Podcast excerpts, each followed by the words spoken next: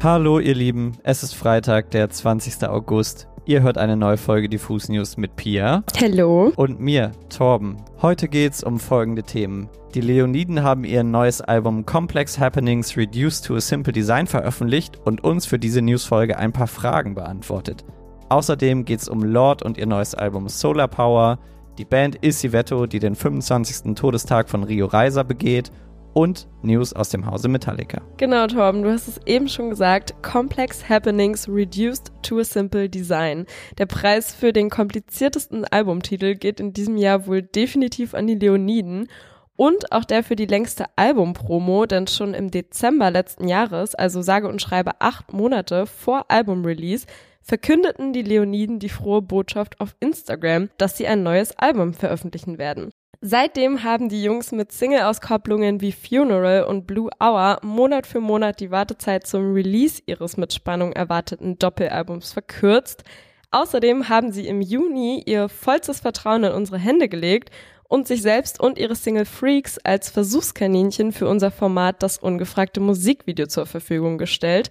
Falls ihr das Musikvideo, das wir übrigens mit Chris Schwarz gedreht haben, sowie die Doku dazu noch nicht gesehen habt, solltet ihr das definitiv noch nachholen. Aber zurück zu Complex Happenings Reduced to a Simple Design, denn das Doppelalbum ist jetzt endlich draußen. Und das haben wir natürlich zum Anlass genommen und Jakob von den Leoniden ein paar Fragen gestellt. Da Complex Happenings Reduced to a Simple Design ja nun ihr nunmehr drittes Album ist und es ja auch immer diesen magischen Mythos um das dritte Album gibt, der ja besagt, dass man als Band beim dritten Album quasi die Essenz seines Schaffens gefunden hat, haben wir uns gefragt, ob die Leoniden mit diesem Album nun auch den Kern ihres Sounds gefunden und getroffen haben. Jakob meinte dazu Folgendes. Ich glaube, es gibt so ein bisschen zwei Seiten. Und die eine Seite ist ja, absolut. Wir sind super, super, super nah an uns selbst dran mit diesem Album. Alles, was darauf ist, lieben wir. Wir konnten ganz, ganz, ganz viel umsetzen, was wir uns vielleicht auf den Alben davor noch nicht getraut hätten. Allein auch, weil es ein Doppelalbum war und so viel Platz für Experimente war. Und andererseits klingt die Frage so, als gäbe es ein Ende der Reise. Und ich würde es eher so sagen, dass wir auf der Suche nach uns selbst wesentlich nochmal zehnmal so viel Meter gemacht haben wie auf den beiden Alben davor. Einfach weil der Raum da war. Und das tut gut. Und deswegen sind wir alle unfassbar stolz. Außerdem wollten wir von Jakob wissen, wofür die Platte steht und was sie ausmacht, aber auch worin der Kern der Band denn nun liegt. Ich glaube, wichtig für uns ist, dass wir uns nicht auf ein Genre konkret festnageln können und wollen, weil wir auch finden, dass es ähm, wenn man sich das mal anschaut, so wie die Hörgewohnheiten der, der Leute sich so verändert haben. Früher konnte man noch in Rocker und Hopper äh, unterteilen. Mittlerweile ist äh, jeder Indie-Head auch Profi von äh, alten Tupac-B-Seiten. Und äh, von der Band verlangt man das trotzdem immer noch, dass die so einen sehr konsequenten, engen roten Faden hat. Und äh, ja, das sehen wir irgendwie nicht ein. Deswegen ist auf dem Album alles drauf, was uns sozialisiert und glücklich gemacht hat, egal wie freaky und weird oder doch auch auf der anderen Seite poppig. Und ähm, abseits von dem Album ist der Kern unserer Band immer noch das Live-Spielen. Und ich glaube, wir haben es das erste Mal so richtig geschafft, dass wirklich richtig Kraft auf dem Album ist, dass man die Songs anhört und sie nicht unbedingt alle einmal live gehört haben muss, um zu wissen, wo die hin sollen, sondern man hat direkt ordentlich paar Backpfeifen, wenn es eben zischen soll. Mittlerweile sind die Leoniden ja auch schon eine Weile im Geschäft. So feierten sie vor vier Jahren mit ihrem selbstbetitelten Album zum Beispiel ihr Debüt. Wir haben uns deshalb außerdem gefragt, worauf Jakob rückblickend eigentlich so stolz ist. Ich muss sagen, ich habe, äh, ihr hört das vielleicht an meiner Stimme, wir haben gestern in Kiel äh, gut reingefeiert in unser Album und äh, ich habe dann äh, leicht angesüppelt das Album nochmal gehört als ich im Bett lag und habe fast geheult. Ich bin so froh, Teil dieser Band zu sein und äh, diese netten Menschen kennengelernt zu haben, wie wir durch dick und dünn gehen. Und ähm, Stolz ist, ich finde, Stolz ist ein schwieriger Begriff. Stolz hat man auch ein bisschen verlernt zu sagen. Finde ich auch okay an manchen Stellen. Aber auf das, was wir erreicht haben, kann man einfach insgesamt stolz sein. Und das sind wir auch. Ich glaube, aus unserer Sicht kann man sagen, dass die fünf wirklich stolz auf das sein können, was sie geschaffen haben, denn wenige Bands in Deutschland feiern so einen riesigen Erfolg und werden egal wo, ob im Musikgeschäft oder bei ihren Fans ganzheitlich als so sympathisch wahrgenommen. Deshalb an dieser Stelle von uns auch nochmal einen riesigen Glückwunsch zum heutigen Album-Release und wir hoffen, dass die Jungs den Tag heute mit ganz viel positivem Feedback genießen können. Dann mache ich mal weiter mit Lord, die heute ihr neues Album Solar Power veröffentlicht. Lord musste sich in den letzten Wochen und Monaten wahrscheinlich erstmal daran gewöhnen, dass bei ihr wieder so viel los war. Denn nachdem sie ihr neues Album angekündigt hatte, wurden erstmal die Diskussionen laut. Es ging um ihr Artwork zum Album. Das zeigt nämlich ein Upskirt-Foto quasi, das eine Freundin von ihr am Strand geschossen hatte. In der Folge wurde für einige Märkte auf der Welt ein anständigeres, in Anführungszeichen, Cover gebastelt gebastelt, aber auch über die neue Musik der Neuseeländerin wurde viel gesprochen. Zu ruhig, zu zurückgenommen, Kritik über Kritik hagelte es für Songs wie Solar Power, Stoned at the Nace Along oder zuletzt auch Mood Ring. Vielleicht hat sich Lord dabei manchmal auch etwas in die Zeit zurückgewünscht, in der sie von dieser ganzen dollen Internetwelt nicht so viel mitbekommen hat, denn nach ihrer Welttournee zu ihrem 2017 veröffentlichten Album Melodrama hat sie sich nämlich erstmal so ein Tech-Detox gegönnt. Also sie hat beispielsweise ihr Display am Handy auf Graustufen eingestellt, um das weniger verlockend zu machen, um das auch dann weniger zu nutzen.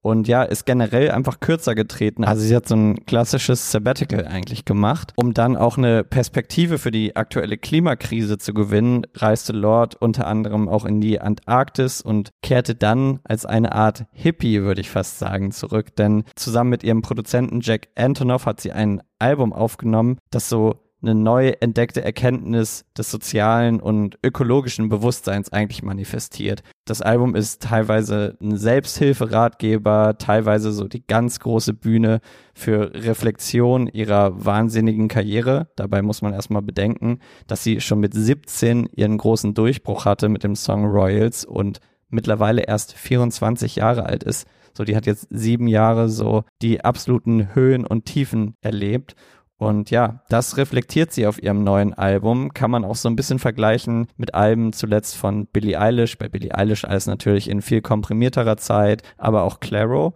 Und ja, Lord selbst sagt über ihr neues Album, das Album ist eine Feier der natürlichen Welt, ein Versuch, die tiefen, transzendenten Gefühle zu verewigen, die ich habe, wenn ich draußen bin, in Zeiten von Herzschmerz, Trauer, tiefer Liebe oder Verwirrung, suche ich in der natürlichen Welt nach Antworten. Ich habe gelernt, auszuatmen und mich darauf einzustellen. Das ist es, was durchkam.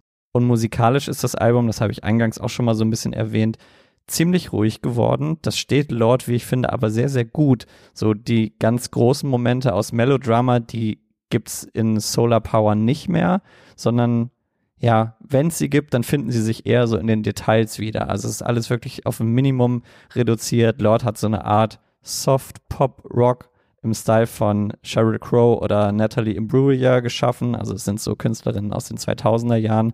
Daran hat sie sich wahrscheinlich, hat sie jetzt noch nicht gesagt, aber wahrscheinlich so ein bisschen orientiert und ist eine absolute Empfehlung, das Album, auch wenn es, wie gesagt, schon sehr viel Kritik dafür hagelte. Aber ich finde, diese äh, ruhige Seite steht Lord sehr gut und ich mag das auch immer sehr gerne, wenn KünstlerInnen quasi sich immer neu erfinden und nicht nochmal das Gleiche machen, weil wer hätte von Lord jetzt nochmal so ein Melodrama-Album gebraucht, das sehr bombastisch ist und so diese großen Momente hat. Ich finde es super, dass sie diesen Weg eingeschlagen hat und auch so eine Reflexion an den Tag legt, finde ich cool. Aber apropos, weil du es gerade angesprochen hast, falls ihr noch mal ein bisschen zurück äh, an die alte Lord denken wollt, wir haben in unserer Kategorie dieser eine Song letztens noch mal ähm, Royals von Lord ein bisschen Revue passieren lassen und dazu einen kleinen Beitrag auf unserer Website geschrieben. Also falls ihr da noch mal in die Vergangenheit abtauchen wollt, liest euch den doch gerne noch mal durch. Packen wir in die Shownotes. Ganz genau.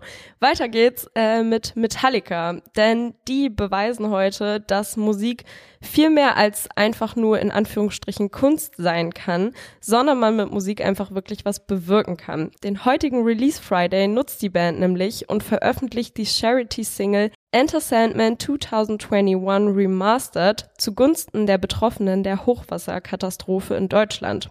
Eigentlich feiern Metallica in diesem Monat das 30-jährige Jubiläum ihres legendären selbstbetitelten Debütalbums Metallica. Doch passend zum Geburtstag hat sich die Band überlegt, einfach selbst mal ein paar Geschenke zu verteilen und Gutes zu tun. Alle Gewinne der am heutigen Freitag erschienenen deutschland-exklusiven physischen Single spenden Metallica nämlich über ihre Stiftung All Within My Hands den Opfern der Flutkatastrophe.